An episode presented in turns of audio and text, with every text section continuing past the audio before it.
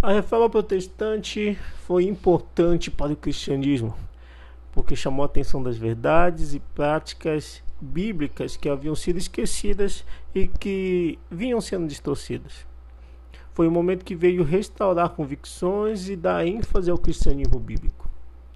O retorno às Escrituras, a centralidade de Cristo, a salvação vista como dádiva da graça de Deus a ser recebida por meio da fé a igreja não é a instituição ou a hierarquia, mas é o povo de Deus. Cada cristão é um sacerdote.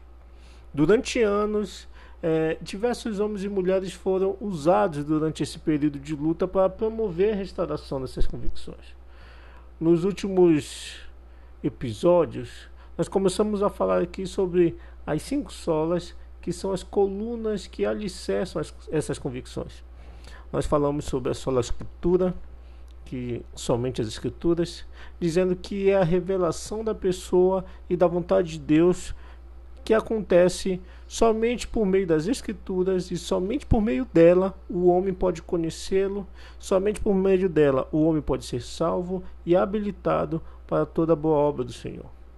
Nós já falamos também aqui sobre solos Cristos, né, que é somente Cristo, e reafirmamos que uh, a nossa salvação ela é realizada unicamente pela obra de Cristo.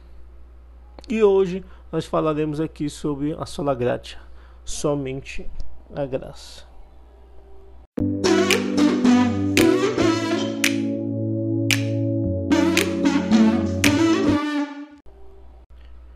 Porque pela graça sois salvos por meio da fé, e isto não vem de vós, é dom de Deus não vem de obras, para que ninguém se glorie. Efésios 2, versículos 8 e 9. Na salvação somos resgatados da ira de Deus unicamente pela graça, unicamente pela sua graça. A obra sobrenatural do Espírito Santo é a que nos leva até Cristo, nos libertando da escravidão do pecado e nos levando de uma morte espiritual para uma vida espiritual. A salvação não é em qualquer sentido obra humana. Os métodos, técnicas ou estratégias humanas por si só não podem nos salvar do pecado, não podem nos salvar do diabo ou da nossa natureza corrompida. Ao enfatizar o ensino da graça, os, reforma os reformadores eles pretendiam rebater o parecer comum de que a salvação dava-se pela obra de Cristo somada à obra por mérito dos seres humanos. Olha o quanto isso é importante. Então, quando nós entendemos o estado da miséria humana diante de Deus, nós também compreendemos que não há nada que se possa fazer para conquistar o favor de Deus, muito menos a salvação. Isso porque o ser humano não regenerado, ele é escravo do pecado. E isso deixa isso deixa totalmente incapaz de exercer a sua própria vontade livremente para se salvar. Então, é, eu lembro quando eu era mais jovem, eu tinha alguns amigos que gostavam muito de beber e sempre eles apareciam no outro dia dizendo aquela famosa frase, né? Nossa, eu bebi demais, eu nunca mais vou beber. E eles sempre apareciam novamente de ressaca, com dor de cabeça, porque beberam demais. Isso porque o homem caído ele é escravo mas o homem regenerado, ele é livre em Cristo Jesus. O homem é salvo porque é incapaz de obter a salvação por si próprio. Porém, a humanidade sempre se sentiu desconfortável em saber que sua redenção depende exclusivamente de Deus, que nos dá, não por mérito, mas por meio da graça. E é desse modo a verdadeira expressão da fé cristã que eleva a graça como base e razão da salvação. Então, olhando para a graça, talvez a graça seja é, o, o, os elementos das cinco solas, talvez seja o mais difícil de se explicar, o mais difícil de, de dizer, ó, oh, a graça é isso. Né? Porque quando nós olhamos as escrituras, nós entendemos que são as escrituras e nós devemos viver por meio dela. Quando nós falamos de Cristo, nós sabemos, é Cristo? Sim, nós sabemos que é Ele, ele. Mas quando nós falamos de graça, graça fica mais um pouco mais complexo de se explicar. Mas de todas as formas eu vou tentar aqui. Então, quando nós falamos sobre graça, a graça ela é barateada quando não está conectada ao arrependimento sincero e à fé salvadora. Muitos usam a graça como uma carta branca para pecar e afirmar que serão perdoados quando pedirem perdão.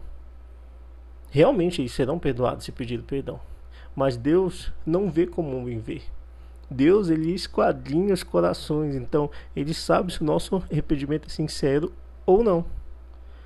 O ponto que os reformadores eles quiseram trazer, fazer no século XVI ali, é o mesmo que Agostinho fez no século V. Um pré-reformador ali, né? Nós não somos salvos nos puxando para cima.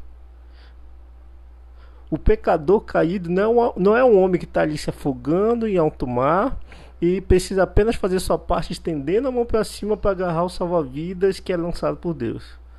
Não é desse jeito. O pecador está em uma condição muito mais séria do que ele imagina. Um homem que está se afogando não pode apenas levantar a mão e pegar um colete salva-vidas que é lançado na sua direção, porque ele não está simplesmente se afogando. Ele é um cadáver frio, morto e sem vida no fundo do mar. Ou seja, para ser salvo, o ser humano é incapaz de cooperar com Deus. A sua salvação será um ato de pura graça e somente graça da parte de Deus.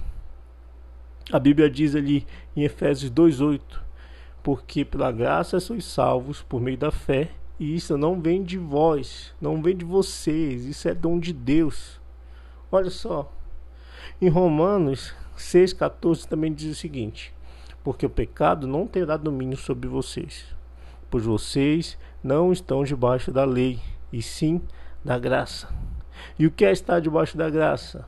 É saber que é aceito e amado por Deus por causa de Jesus e não por causa de como você desempenhou bem uma tarefa ou alguma obra.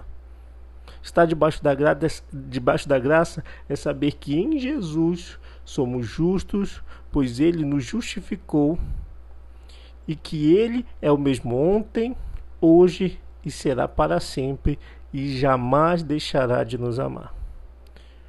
Que Deus te abençoe e que você permaneça debaixo da graça de Deus.